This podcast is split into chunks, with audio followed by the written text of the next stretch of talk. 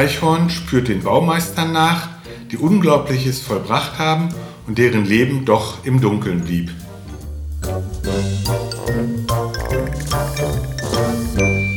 Heute im Kreis der Kreativen Andrea Palladio in Vicenza und Verona.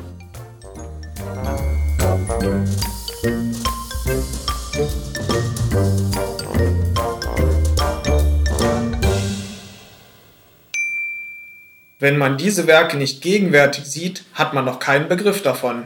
Palladio ist ein recht innerlich und von innen heraus großer Mensch gewesen. Johann Wolfgang von Goethe im September 1786. Vicenza in Die italienische Reise. Der Steinmetz Andrea ließ sich in Vicenza nieder, gemeinsam mit seinem Vater Pietro, der nach dem Tod seiner Frau Padua den Rücken kehrte. Der Name Vicenza, von den Römern Vicetia genannt, ist aus dem lateinischen vicus abgeleitet und bedeutet so viel wie dörfliche Ansiedlung. Diese Ansiedlung war an einer Stelle gegründet worden, wo die beiden Flüsse Bacleone und Retrone, die Richtung Venedig fließen, sich vereinen. In der Antike lag Vicenza, wie auch Padua, an dem bedeutendsten römischen Handelsweg, der Via Postumia, die von Mailand über Aquileia nach Norden über die Alpen auf die Bernsteinstraße Richtung Ostsee führte.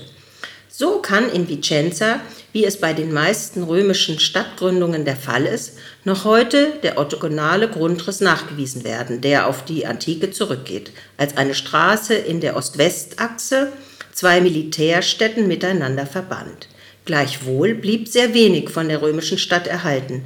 Lediglich drei der Brücken über die Flüsse Baclione und Retrone sind römischen Ursprungs.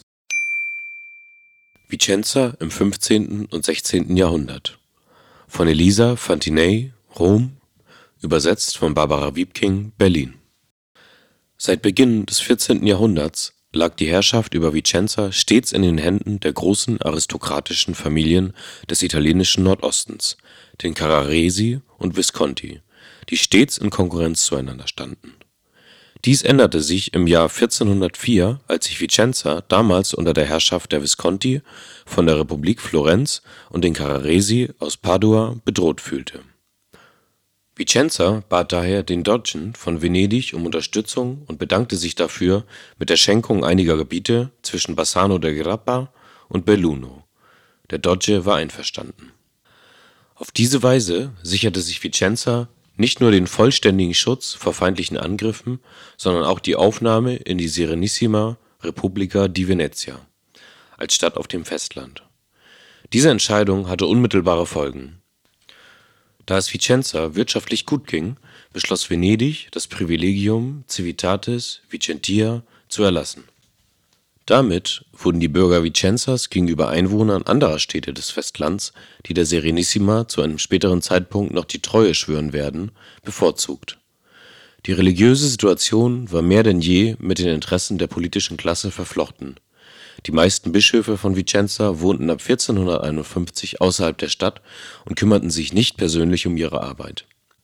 Die Leitung wurde den Diözesenbevollmächtigten, den sogenannten Generalvikaren, überlassen. Im Jahr 1509 wendete sich das Blatt, als sich zahlreiche europäische Länder in der Legge di Cambrai unter der Führung Papst Julius II. gegen die Serenissima verbündeten Direkt im Anschluss an die Niederlage der Venezianer bei Agnadello in der Provinz Cremona geschah ein Verrat. In der Hoffnung auf einträglichere Vorteile öffneten die vizentinischen Aristokraten unter der Leitung von Leonardo Trissino, einem Verbündeten des Kaisers, die Stadttore. Der Verrat war jedoch nur von kurzer Dauer. Nach wenigen Monaten fielen venezianische Truppen erneut in Vicenza ein. Dank des venezianischen Markts erlebte die Stadt zudem ab 1560 ein goldenes Zeitalter und großen Reichtum.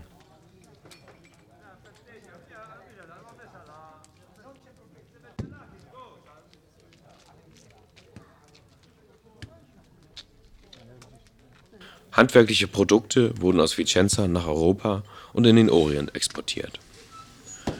In das 16. Jahrhundert fiel auch die Verbreitung der Ideen der Reformation als das vizentinische Gebiet im Jahr 1526 besondere Bedeutung gewann.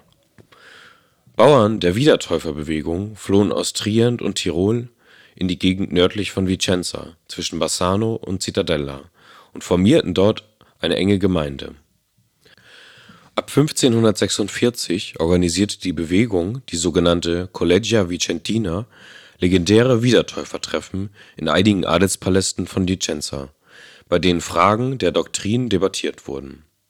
Das Inquisitionsgericht, das diese Bewegung nicht anerkannte, rief 1551 zu einer Repression auf, in der hunderte Menschen ihr Leben verloren. Zurück zu Palladio. Als der Lapicida Andrea Ende des Jahres 1523 in Begleitung seines Vaters in Vicenza ankam, war die Stadt in Restaurierungen, Sanierungen und Erweiterungen begriffen. Es gab viel zu tun.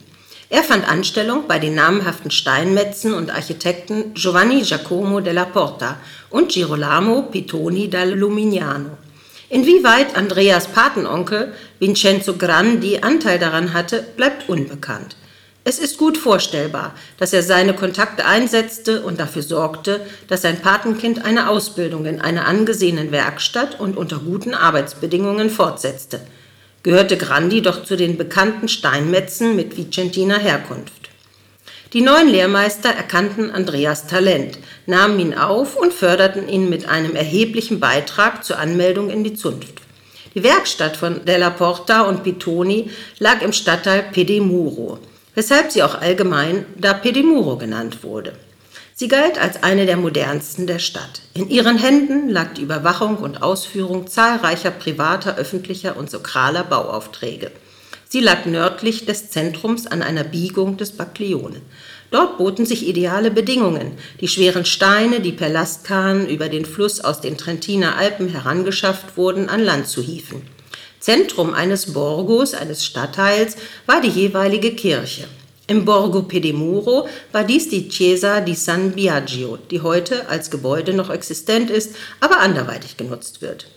Rund um die Kirche gruppierten sich Werkstätten, Läden und Wohngebäude, in denen die Arbeiter der Werkstatt mit ihren Familien lebten.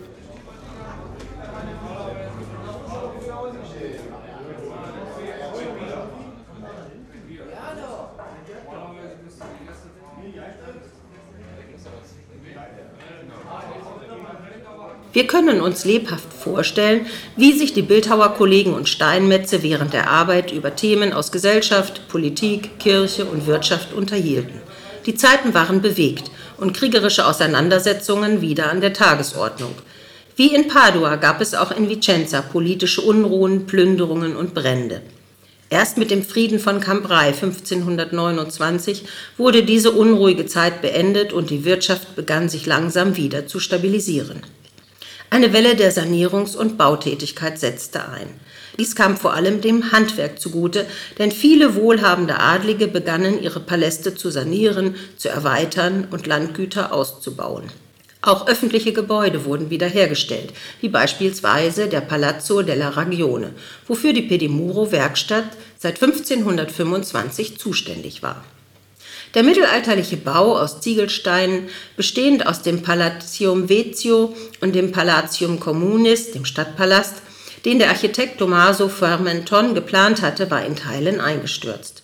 Für den Wiederaufbau wurde ein Architekt gesucht, der sich der Sache annahm. Namhafte Künstler, unter anderem Antonio Rizzo, Antonio Abondi und Giorgio Spavento, wurden gerufen, um den Zustand zu begutachten und Vorschläge zur Sanierung zu unterbreiten. In Dokumenten ist vermerkt, dass sich Giovanni da Porlezza mit dem Bildhauer und Architekten Antonio Abondi im Palazzo della Ragione traf, um die baulichen Gegebenheiten gemeinsam zu begutachten. Wir können davon ausgehen, dass der Lapicida Andrea, der für dieses Projekt zuständig war, die Gespräche aufmerksam verfolgte. Doch der Lapicida Andrea war nicht nur für den Palazzo della Ragione zuständig, es gab auch noch zahlreiche andere Aufgaben, die anstanden die Planung eines Palastes für die Familie Poliana, die Ideenentwicklung für die Gestaltung eines Grabmals für die Familie Godi, Arbeiten am Portal der Chiesa di Santa Maria dei Nervi in Vicenza, die Erstellung eines Grabmals für Girolamo Schio im Duomo von Vicenza und vieles, vieles mehr. In Zusammenarbeit mit Giacomo della Porta lernte der Lapicidia Andrea nicht nur Steinmetzkollegen, Architekten und Künstler kennen, die in den wohlhabenden und adligen Familien von Vicenza tätig waren, sondern auch Kirchenvertreter, die in Vicenza für die Beauftragung von Entwürfen und Bauarbeiten zuständig waren.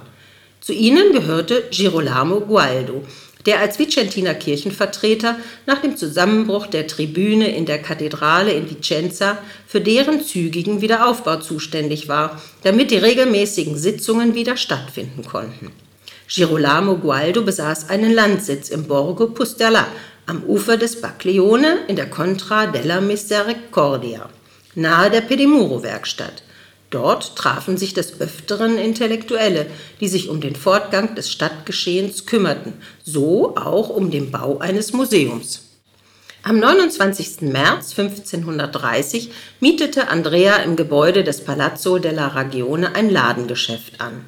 Wollte sich der 22-Jährige selbstständig machen, eine eigene Existenz aufbauen? Zu diesem Zeitpunkt besaß er anscheinend schon einen Meistertitel, denn in dem besagten Dokument vom März 1530 ist die Rede davon, dass der Lapicida Andrea den Laden im Palazzo della Ragione unter dem Namen Magister Andreas Barretarius Patavinus anmietete. Doch schon nach kurzer Zeit gab er den Laden wieder ab. Der Bildhauer Bartolomeo Brugnoli übernahm ihn und Andrea arbeitete wieder für die Pedimuro-Werkstatt. Im Mai traf er den Architekten Abondi, der das Gebäude des Palazzo della Ragione in Vicenza wieder einmal in Augenschein nahm. Daraufhin bekam Andrea eine Provision für Arbeiten am Dach des Palazzo della Ragione, zunächst für die Ausbesserung von Regenfallrohren. Doch er hatte mittlerweile mit dem inzwischen erworbenen Meistertitel eine führende Position erreicht, die ihm an der Seite seines Arbeitgebers Porlezza Eintritt in die noblen Häuser der Auftraggeber verschaffte so auch in das Haus des Adligen Enrico Pogliana. Seine Witwe, Angela Pogliana, unterhielt ein Haus etwas außerhalb der Innenstadt, auf der östlichen Seite des Baglione, in der Contra Porta Santa Lucia. Hier lernte Andrea die Wirtschaftsdame der Witwe kennen, Allegra Donna. Sie war die Tochter eines Tischlers mit Namen Marcantonio. Doch anscheinend war sie weise, denn sie lebte im Haus der Polianas, als sich Andrea in sie verliebte. Im April 1534 heirateten sie. Die Eheschließung fand im Haus von Angela Pogliana im Borgo di San Pietro statt. Der Notar Giovanni Biagio Malcavelli bezeugte die Ehe.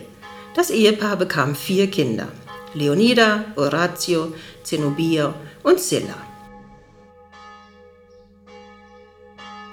Die neue Rolle als Ehemann und auch baldiger mehrfacher Vater bedeutete für Andrea nicht nur familiäre Verpflichtungen, die es zu meistern galt, sondern auch ein vermehrtes Engagement bei der Arbeit, die in der Werkstatt in Pedimuro anstand. So war seit 1533 das Grabmal für Enrico Antonio Godi zu gestalten – 1536 das Portal der Domus Commestabilis in Vicenza zu schaffen und 1537 die Gestaltung für ein weiteres Grabmal, nun für den Adligen Girolamo Schio. Viele adlige Familien ließen sich aufwendige Grabgestaltungen anfertigen, die in Kirchenhäusern errichtet wurden und mit denen sie die Leistungen ihrer Vorfahren würdigten. Der Auftrag für das Grabmal von Girolamo Schio hatte sich aus dem Kontakt zu Girolamo Gualdo ergeben. Gualdo war befreundet mit der Malerfamilie Mantegna und den Humanisten und Dichter Gian Giorgio Tressino. Tressino, ein einflussreicher Gelehrter im Alter von ca. 50 Jahren, hatte sich nach langen Jahren des Reisens in politischer Mission nach Vicenza zurückgezogen. Er hatte von seinem Vater nördlich des Zentrums in Cricoli ein Gutshaus geerbt. Nun beabsichtigte er, das Haus umzubauen, da er sich mit seiner zweiten Frau Bianca und den gemeinsamen Kindern Cilio und Cecilia dort niederlassen wollte. Tressino ließ die Villa renovieren, umbauen und durch eine Loggia erweitern. Vorbild war die Villa Madama in Rom, in der Tressino während seiner Romaufenthalte verkehrt hatte. Sie gehörte Kardinal Giulio de Medici, dem späteren Papst Clemens VII., der sie in Auftrag gegeben und von 1518 bis 1525 nach Plänen von Raphael und unter der Leitung von Antonio da Sangallo, dem Jüngeren, errichten lassen hat. Anlässlich der Umbauarbeiten seiner Villa in Krikoli lernte 1533 auch er den Magister Andrea kennen. Er kam mit ihm ins Gespräch, als jener mit der Bearbeitung von Skulpturen und einer Wendeltreppe beschäftigt war. Auch beim Ausführen der Arbeiten haben die Handwerker und Auftraggeber miteinander geredet.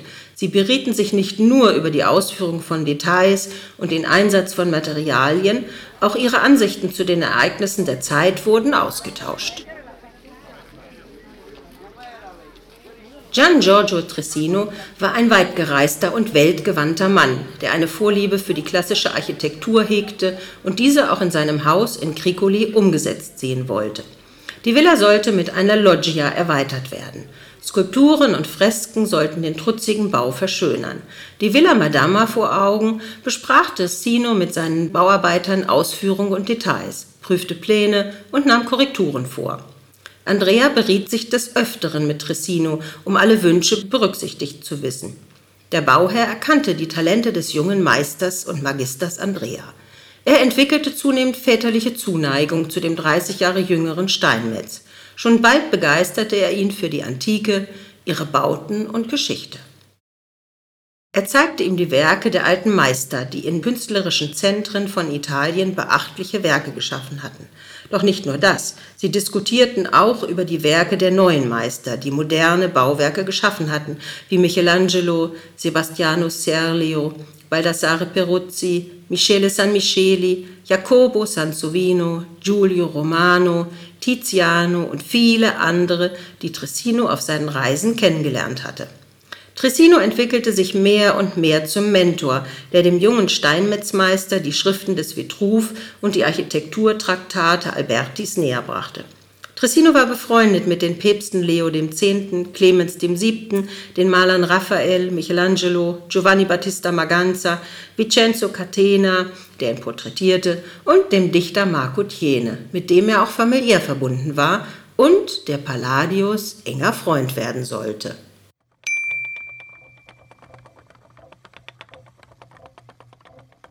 Frauen, Kinder und Freunde. Wie wir wissen, war Palladio in seinen Überlieferungen nicht unbedingt mitteilsam, was Privates angeht. Details über seine Familie sind kaum bekannt. Angaben oder Hinweise zu seinen Freunden könnten wir nur aus einigen wenigen Dokumenten zusammentragen. Dennoch werfen die rudimentären bekannten Informationen im Kontext der Dokumente aus anderen Quellen einen kleinen Lichtschimmer auf sein Privatleben. Die liebenswürdige und freundliche Natur Palladius werden nicht nur Kollegen geschätzt haben. Wer waren die Frauen in seinem Umfeld und welche Beziehungen unterhielt Palladio zu ihnen? Die erste Frau im Leben Palladius, wer könnte es anders sein als seine Mutter Martha? Sie gebar ihren Sohn am 30. September 1508. Ihr Geburtsname ist heute ebenso unbekannt wie ihr Alter und Aussehen. Überliefert ist lediglich, dass sie hinkte, was ihr den Beinamen Zota, die Lahme, eintrug. Ob Andrea ihr einziges Kind war, das sie in Padua zur Welt brachte, dies wird wohl im Dunkeln bleiben. Die wenigen Dokumente, die uns Informationen aus der Kindheit Palladius übermitteln, lassen vermuten, dass Palladio seine Mutter früh verlor und er nach ihrem Tod vor allem von seinem Vater versorgt wurde. Es wird vermutet, dass Palladius Mutter maximal das 30. Lebensjahr erreichte. Durchaus nichts Ungewöhnliches, denn dieses Alter entsprach der damals durchschnittlichen Lebenserwartung von Frauen in der Größenordnung 29,8 Jahren, wie überlieferte Steuerlisten belegen. Die Hygienebedingungen waren noch unzureichend und Komplikationen während Schwangerschaften führten oft unweigerlich zum Tod. Dessen ungeachtet war die Geburtenrate hoch und es war keine Seltenheit, dass bis zu 20 Niederkünfte in einer Ehe zu verzeichnen waren. Die Hauptfunktion der Frauen war es, für reichlichen, gesunden und möglichst männlichen Nachwuchs zu sorgen. Unfruchtbarkeit gehörte deshalb zu den häufigen Scheidungsgründen.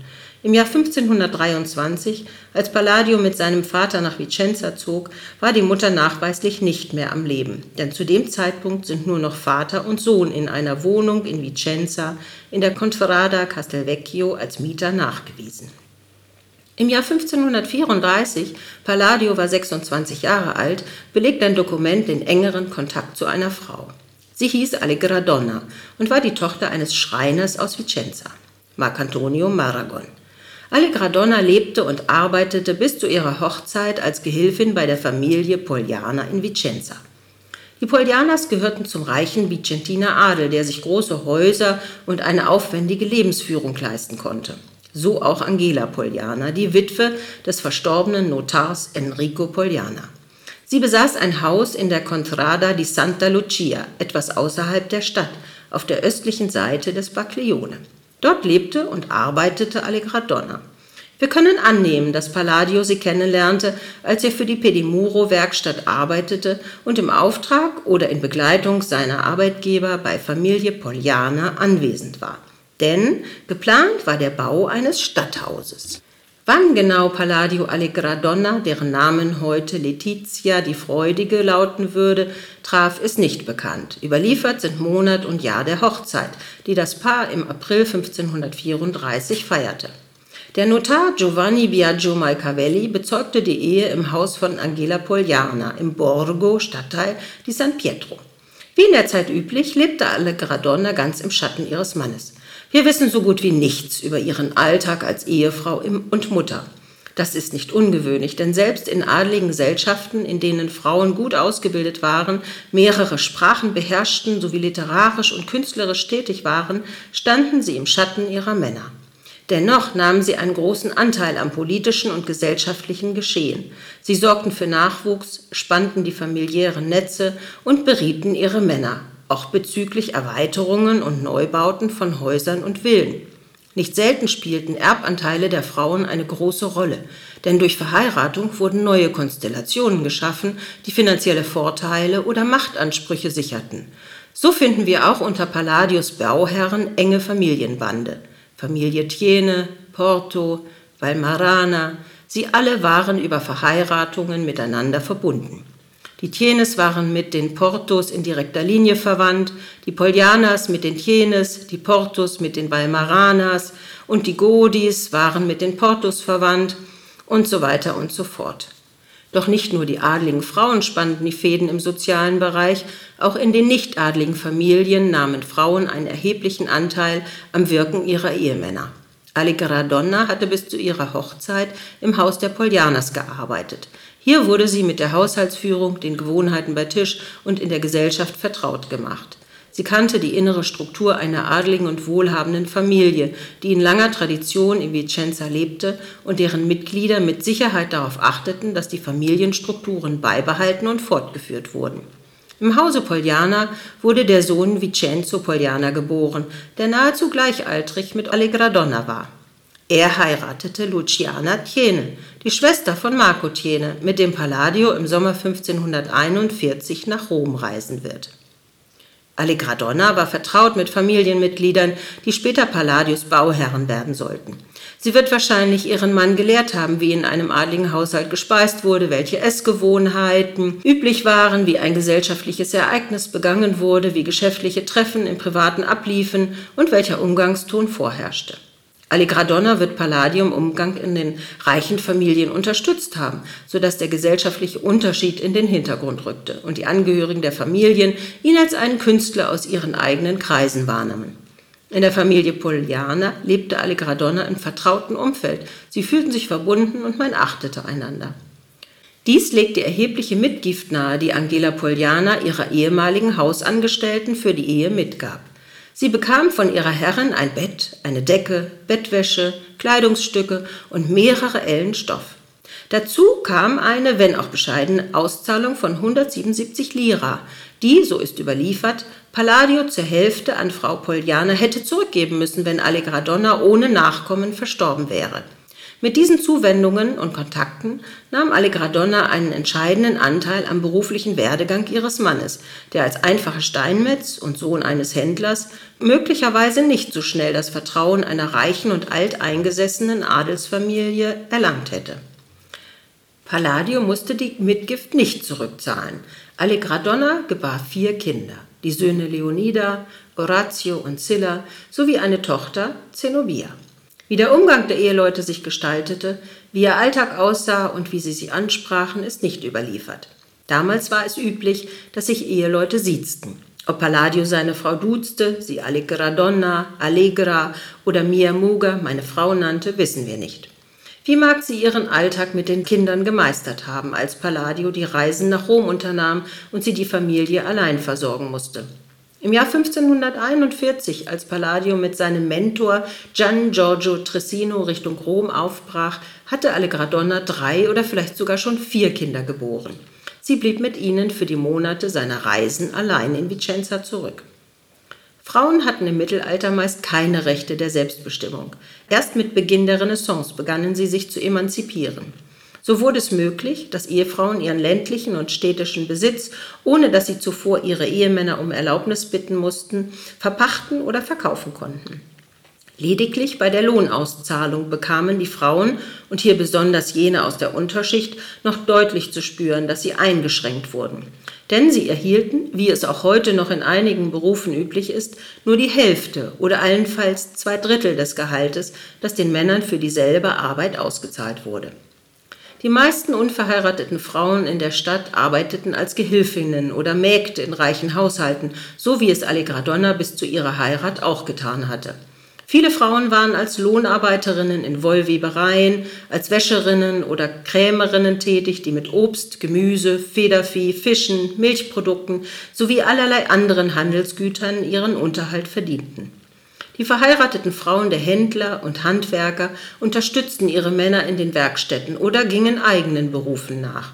So gab es Weinhändlerinnen, Wechslerinnen, Gürtlerinnen, Eisenwarenhändlerinnen, Gewürzhändlerinnen, Brauerinnen, Bäckerinnen, besonders Feinbäckerinnen, die für Kuchen und Kekse zuständig waren, Kerzenherstellerinnen, Apothekerinnen, Abschreiberinnen, Hebammen, Krankenpflegerinnen, Bäde, Bademägde, weibliche Maurer, Schmiedinnen und Musikantinnen, Pförtnerinnen, Turmwächterinnen, Zöllnerinnen, Lehrerinnen. Außerdem waren die Frauen in kleinen Holz- und Metallindustrien beschäftigt, um Nadeln, Schnallen, Ringe, Besen, Bürsten, Matten, Körbe, Holzschüsseln und Rosenkränze herzustellen, oder sie arbeiteten in der Textilproduktion als Schneiderinnen, Kirschnerinnen, Handschuhmacherinnen, Hutmacherinnen, Tuchwalkerinnen, Kämmerinnen, Bleicherinnen, Färberinnen, Gewandschneiderinnen, Garnmacherinnen, Goldspinnerinnen, Seidenmacherinnen oder Seidenherstellerinnen. Die Goldspinnerinnen, die Blattgeholk und Silber auf die Malerei, für das Möbel- und Buchgewerbe, für die kirchlichen Gewänder und Stickereien und für die kostbaren Kleider der Reichen herstellten, waren mit einem Teil der Goldschläger sogar zu einer Zunft vereinigt. Die Garn- und Seidenmacherinnen waren, für ihre Zeit revolutionär, sogar in Frauenzünften organisiert. Allegra Donna war Teil der mittelständischen Frauengruppe. Sie musste während der Abwesenheit ihres Mannes die produktiven Tätigkeiten und den Haushalt allein organisieren. Eine Untersuchung von Verträgen aus den 60er und 70er Jahren des 16. Jahrhunderts ergab, dass von den circa etwa 12.000 Personen, die jene signierten, nur 28.000 weiblich waren, von denen die meisten aus der Oberschicht stammten. Denn um unterzeichnen zu können, mussten sie natürlich die Schrift beherrschen. Und fast all diese Frauen stammen aus Familien der Oberschicht. Die Frauen aus der Mittel- und Unterschicht waren meist nicht in der Lage, ihren Namen zu schreiben und unter Verträge zu setzen. Im Gegensatz dazu konnten viele Männer aus der Mittelschicht und zuweilen sogar aus der Unterschicht schreiben. Nur die ungelernten Arbeiter, städtischen Gärtner und Bauern waren im Allgemeinen nicht im Schreiben ausgebildet worden. Für Frauen aus den niedrigen Ständen galt die Kunst des Lesens und Schreibens als lächerlich, ja sogar als verdächtig. So erhielten nur die Mädchen aus den reichen Familien diese Bildung. Gewöhnlich stellten die vermögenden Eltern für ihre Tochter Privatlehrer ein oder schickten sie in Klosterschulen. Die Situation sollte sich erst mit der Reformation ändern. Besonders in Städten, die unter hugenottischer Kontrolle standen, wurde die Alphabetisierung gefordert. Waren keine Schulen vorhanden, brachten die hugenottischen Männer ihren Frauen das Lesen selbst bei. Ob Allegra Donna des Lesens mächtig war? Wir können es annehmen, denn sie war in den Jahren von 1541 bis 1554, als Palladio über Monate auf Reisen war, allein für die Familie verantwortlich. Sie musste ihren Mann über mehrere Monate hinweg in Vicenza vertreten und geschäftliche Abwicklungen durchführen. Allegra Donna war mit ihrem Ehemann mehr als 40 Jahre verheiratet. Sie versorgte die Familie und unterstützte ihn, richtete Wohnungen her und folgte ihm nach Venedig. Im Jahr 1564 wurde Allegradonna Schwiegermutter und Großmutter. Die einzige Tochter, Zenobia, heiratete den Goldschmied Giambattista della Fede. Das Paar bekam zwei Kinder, Enea und Lavinia. Nach dem Umzug nach Venedig musste Allegradonna ein sehr schmerzliches Schicksal erleiden. Leonida, ihr Erstgeborener, verstarb im Januar 1572. Kurz darauf, im März 1572, starb Oratio. Welche Trauer und Verzweiflung muss sie umgeben haben. Ob die beiden Söhne Opfer der Pest wurden, die zunächst latent, aber dann mit voller Gewalt in den Jahren 1575 bis 77 in Venedig wütete und mehr als 50.000 Menschenleben forderte? Auch dies wird im Dunkeln bleiben. Die letzten Informationen über Allegradonna stammen vom Oktober 1572, als sie krank war, und aus dem Jahr 1574, als sie als Taufpatin der Tochter eines Mitarbeiters ihres Mannes, Natale Baraggia, am Taufbecken in Vicenza erschien. Sie verstarb wahrscheinlich Anfang 1578, jenem Jahr, als ihr Sohn Silla im Mai ein Familiengrab in der Kirche Santa Corona in Vicenza erwarb.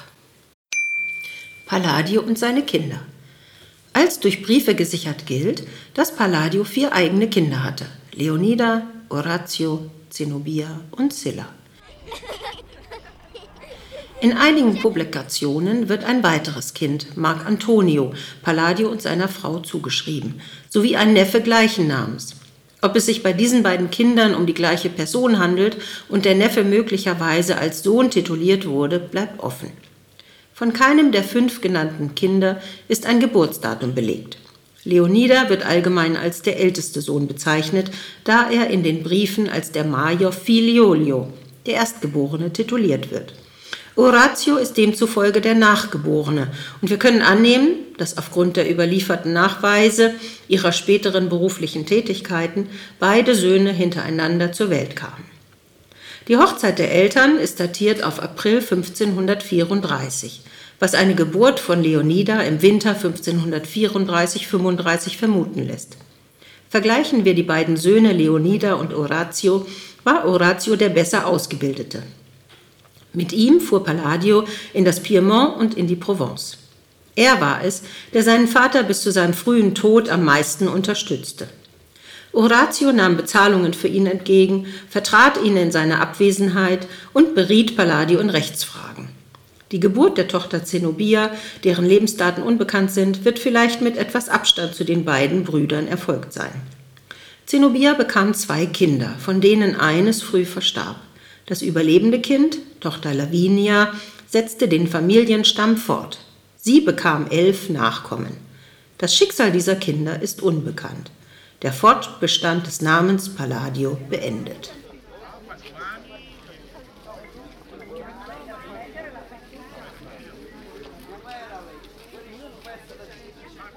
Palladio und seine Familie gehörten neben dem Vater Pietro und der Mutter Martha noch Geschwister, Großeltern, Tanten, Onkel, Neffen und Nichten zu seiner Familie? Der Name eines gewissen Marc Antonio, der nicht als sein Sohn genannt wird, taucht wie erwähnt hin und wieder in Dokumenten auf. Eindeutig als Familienmitglied zuzuordnen ist er jedoch nicht. Zur erweiterten Familie gehörte jedoch nachweislich ein Mann mit großem Einfluss auf Palladio. Er war sein Patenonkel und anerkannter Steinmetz in Padua. Er hieß Grandi und war ein bekannter Bildhauer. Er stammte aus Vicenza und betrieb mit seinem Bruder Giammatteo in Padua eine der großen Steinmetzwerkstätten. Er verkehrte mit adligen Familien in Padua und Vicenza, knüpfte Kontakte zu Bildhauern und Künstlern in der Umgebung und unterstützte sein Patenkind in der Ausbildung bei Cavazza. Dessen Werkstatt lag an der Ponte dei Tadi, nicht weit vom Dom entfernt. Über die privaten Beziehungen, die Palladio pflegte, ist sehr wenig bekannt. Es gab neben den Bauherren, für die er tätig war, eine Reihe von Personen, die in seiner Publikation I Quattro Libri dell'Architettura namentlich aufgeführt sind. Die beiden Bücher widmete er 1570 Giacomi Angarano. Emanuele Filiberto di Savoia ersten wurde mit einer Widmung in den beiden letzten Büchern der insgesamt vier Bände umfassenden Publikation gewürdigt. Neben den Bauherren, die in der Beschreibung seiner Projekte besondere Erwähnung fanden, würdigte Palladio die von ihm bewunderten Künstler der Antike und Renaissance und weitere Personen aus seinem Umfeld.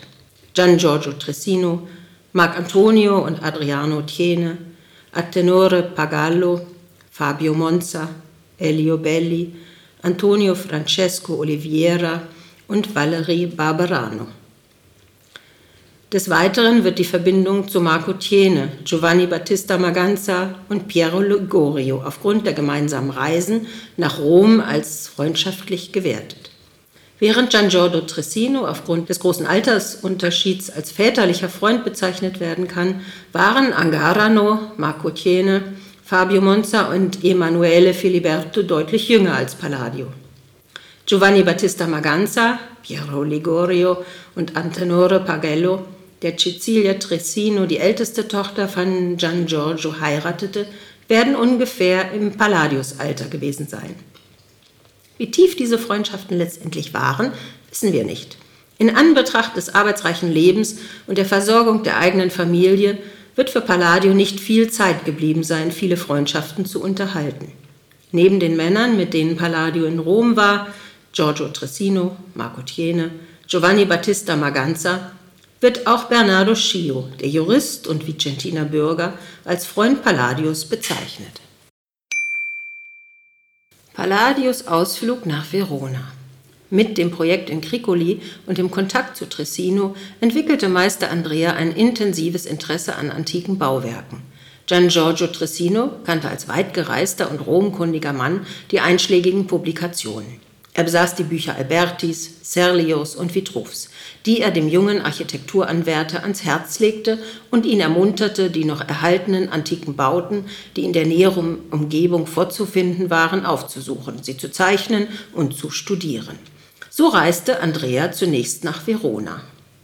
Von der Bedeutung Veronas als römisches Zentrum an der Via Postumia zeugen noch heute zahlreiche Monumente. Die Arena, das Amphitheater, das Teatro Romano, der Arco dei Gavi, der Gavi-Bogen, sowie die Porta Leoni. Das Amphitheater war wahrscheinlich unter Kaiser Tiberius um 30 nach Christus erbaut worden. Es war ein halbes Jahrhundert vor dem Kolosseum in Rom entstanden und ist somit eines der frühesten Beispiele für ein von den Römern angelegtes Amphitheater. Der Arco dei Gavi, ein römischer Ehrenbogen, stammt aus dem ersten Jahrhundert nach Christus. Ebenso die Stadttore Porta dei Borsari und Porta dei Leoni und Überreste eines römischen Theaters. Die dreigeschossige, monumental gestaltete Porta Borsari öffnete sich einst der Via Postumia. Das Tor wurde 265 nach Christus unter Kaiser Gallienus erbaut und war nach dem Amphitheater das am besten erhaltene römische Monument, das der junge Steinmetz anschauen konnte.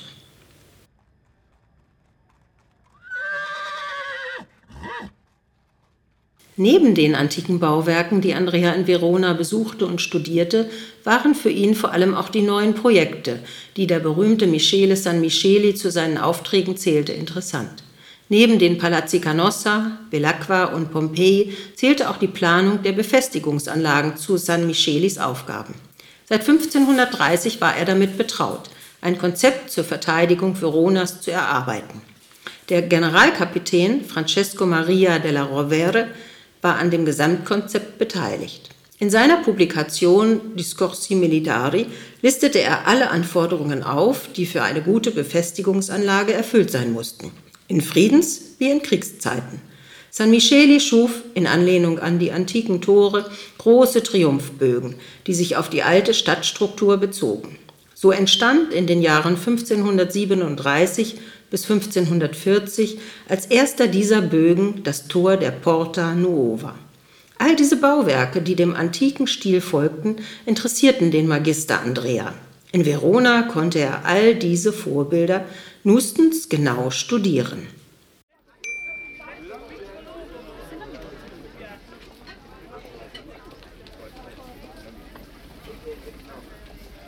Verona im 15. und 16. Jahrhundert von Elisa Fantinei, Rom, übersetzt von Barbara Wiebking, Berlin. Seit die Serenissima zu einer großen Handelsmacht geworden war, verfolgte Verona das Ziel, sich der Lagunenstadt anzuschließen. Venedig willigte gern ein und bestätigte die Privilegien der Stadt in der sogenannten Goldenen Bulle. Doch aufgrund des Krieges zwischen Venedig und Mailand im Jahre 1438 floss in Verona viel Blut. Am 16. November wurde die Stadt im Sturm erobert, die Mauern der Zitadelle wurden erklommen und die Stadttore aufgebrochen. Der Podesta (Bürgermeister), der die höchste Machtposition in Verona innehatte, bat Venedig daraufhin um Beistand. Die Truppen trafen innerhalb von vier Tagen ein, sie gelangten vom berühmten Castel San Felice aus in die Stadt und schafften es, die Feinde aus Mailand in Richtung Ponte Nuovo in die Flucht zu schlagen. Die Brücke, die aus Holz gebaut war, trug das Gewicht der Soldaten nicht. Sie brach zusammen. Viele ertranken in der Adige, Etsch, und mehr als 2000 Mann wurden gefangen genommen. Mailand kapitulierte. Nach Kriegsende erfreute sich die Stadt unter der Vorherrschaft des vermögenden und erfolgreichen Venedigs endlich einer langen Phase des Friedens und Wohlstands. Ruhe und Wohlergehen hielten bis ins Jahr 1509 hinein an, als die Republik Venedig von der Lega di Cambrai (Liga von Cambrai) angegriffen wurde. Venedig löste daraufhin den Treueschwur mit Verona, um die Stadt zu retten und die eigenen Streitkräfte an die Lagune zurückzubeordern zu können. Die Veroneser beschlossen, dem König von Frankreich einen triumphalen Einmarsch in der Stadt zu erlauben doch nach dem zwischenstaatlichen Abkommen der Lega di Cambrai war Verona für Kaiser Maximilian I. von Habsburg vorgesehen, der es zur Hauptstadt machen wollte. So gelangten französische und österreichische Truppen in die Stadt, die gegeneinander um Verona kämpften, das schließlich, wie ursprünglich vereinbart, in die Hände Maximilians I. fiel.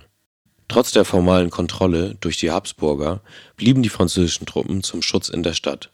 Insgesamt waren es mehr als 18.000 Soldaten die Besetzung durch die Leccer war brutal und die Bevölkerung Veronas Gewalt und ständigen Razzien ausgesetzt. Jegliche Aufstandsversuche wurden mit Folter und öffentlichen Exekutionen unterdrückt. Als wäre dies nicht genug, starben in der Zeit zwischen 1511 und 1512 mehr als 13.000 Menschen an einer Pestepidemie. Endlich schlossen der Papst und die Republik Venedig Frieden. Auch die Franzosen stellten sich auf die Seite der Serenissima Ende 1516 leitete Kaiser Maximilian I. eine wirre Wendung ein.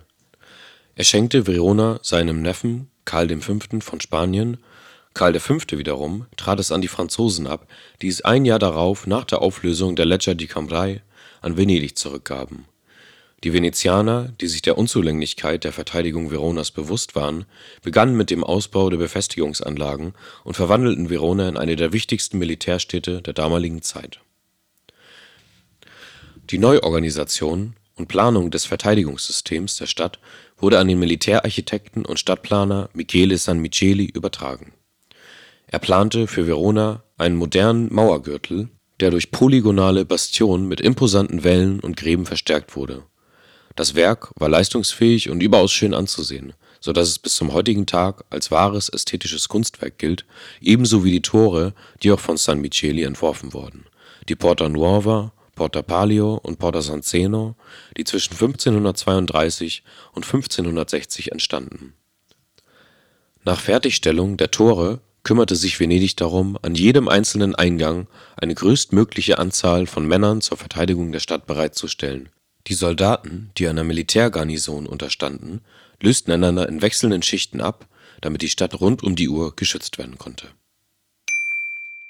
mit der Bekanntschaft zu Trissino löste sich allmählich die Verbindung zur Pedimuro-Werkstatt und ein erster Auftrag deutete sich an: der Entwurf für ein Gebäude auf dem Anwesen der Familie Godi.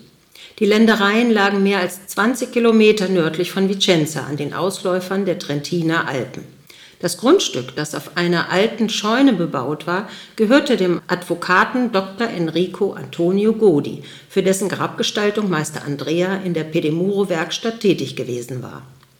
Als nach Enricos Tod Sohn Girolamo 1536 die Liegenschaft mit seinem Bruder Pietro erbte, plante dieser die Vergrößerung des Anwesens und den Ausbau des Gebäudes Girolamo Godi war Verwaltungsbeamter im Palazzo della Ragione, wo sich auch Palladio des Öfteren aufhielt, um Dachreparaturen auszuführen, Skizzen anzufertigen und Begutachtungen zu begleiten.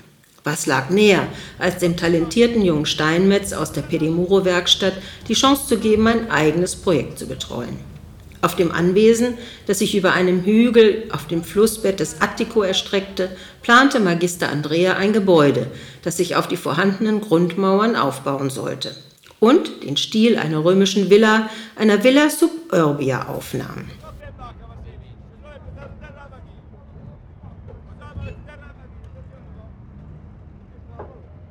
Dass Gian Giorgio Tressino neben den Lehren zur antiken Architektur auch an den wirtschaftlichen Grund für den Schritt in die Selbstständigkeit des jungen Architekten näherte, gilt als gesichert. In diese Zeit des ersten eigenverantwortlich ausgeführten Auftrags für die Familie Godi fiel auch die Erwähnung des heute bekannten Namens Palladio. Dokumente belegen, dass der Künstlername am 16. Juni 1539 in Santa Corona, einem Stadtteil von Vicenza, im Haus von Valerio Belli geboren wurde.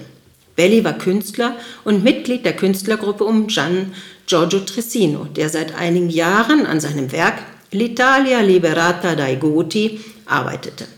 In diesem historischen Epos, das den Krieg zwischen Goten und Byzantinern um die Eroberung Italiens im 6. Jahrhundert thematisierte, wurde der befreiende Engel Palladio genannt.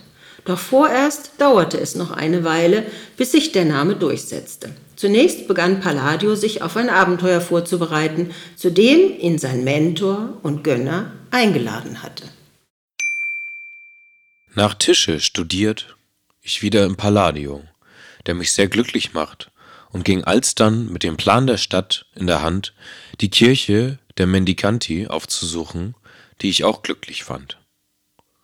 Johann Wolfgang von Goethe am 1. Oktober 1786 in Venedig. Verehrte Hörerinnen, an dieser Stelle endet der zweite Teil unserer Palladio-Reise. Wenn ihr weiterhören möchtet, folgt Teil 3, Vorbereitung auf ein Abenteuer Andrea Palladio in Rom. Texte gelesen von Alessio Pasqualcino, Leonard Eichhorn und Ulrike Eichhorn. Schnitt Bastian Schick. Wenn ihr mehr zu Palladio wissen möchtet und gerne die Bücher, die reisefreundlichen und handlichen Palladio Aldinen lesen möchtet, besucht gerne meine Webseite. Da gibt es mehr Infos unter www.edition-eichhorn.de. In den Palladio-Aldinen gibt es viele Karten, schöne Bilder, vertiefende Texte und viele, viele weitere Infos zu den Personen rund um den berühmten Baumeister der Renaissance.